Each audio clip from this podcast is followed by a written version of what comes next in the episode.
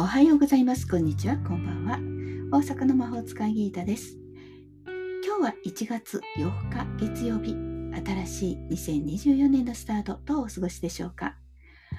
抱負とかは決められる方ですか？私は生まれてこの方、ゆるっとスタートしているので、抱負とかは決めたことはないんです。でも、平和で健康でということだけは望んでおりますね。元気であれば何でもできますからね。さて、今年最初の今週のゆるスピ予報をお送りしております。数日と星の動きとサポーターのまたラッキーフードです。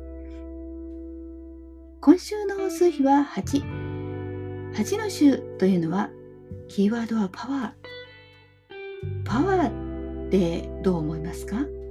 単に力技、強い、ね、力で押すパワーだけではないんです。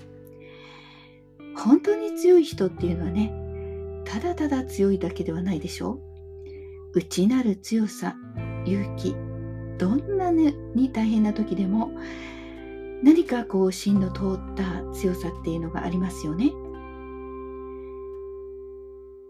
ということで、どうせとか今更なんていう言葉はあなたのパワーを弱める言葉。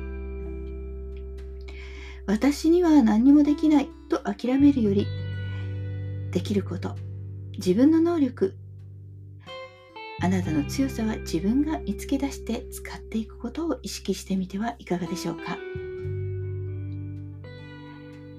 お仕事やキャリアに対してはスタートダッシュをかけてください。今週の仕事ぶり意気込みでもいいですよ。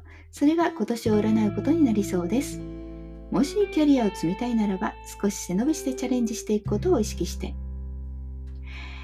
恋愛運は今後どうなっていくのか結果の出る週もしくは状況を見定めて結論を出す時でしょう。進むべきかやめるべきか判断できる材料はあるはずです。今週のラッキーカラーはローズ。甘いピンクよりよりはっきりしたローズで自信と魅力を強めましょう。強さや大人の魅力を引き出してくれるローズは恋にも仕事にもおすすめです。さて今週の星の流れはもう11日ヤギ座の新月がメインイベントとなるでしょう。新月はスタートのタイミングです。新年思いっきりよくスタートの切れそうな星回りとなっていますので、チャンスがやってきそうです。計画的にしようとする人もいるでしょうけれども、急に行動を決められる人もありそうです。何にせよ思った通り、もしくはチャンスを逃さず動いてみることをお勧めします。サポートになるアロマはジャスミン。華やかな花の女王ジャスミン。クレオパトラも使ってたと言われています。自信を強めてくれる強い香りです。強くありたい、美しく生きたい人にはおすすめです。さりげなく香らせるといいですね。ラッキーフードはきんぴらごぼう。地に足をつけさせてくれるでしょう。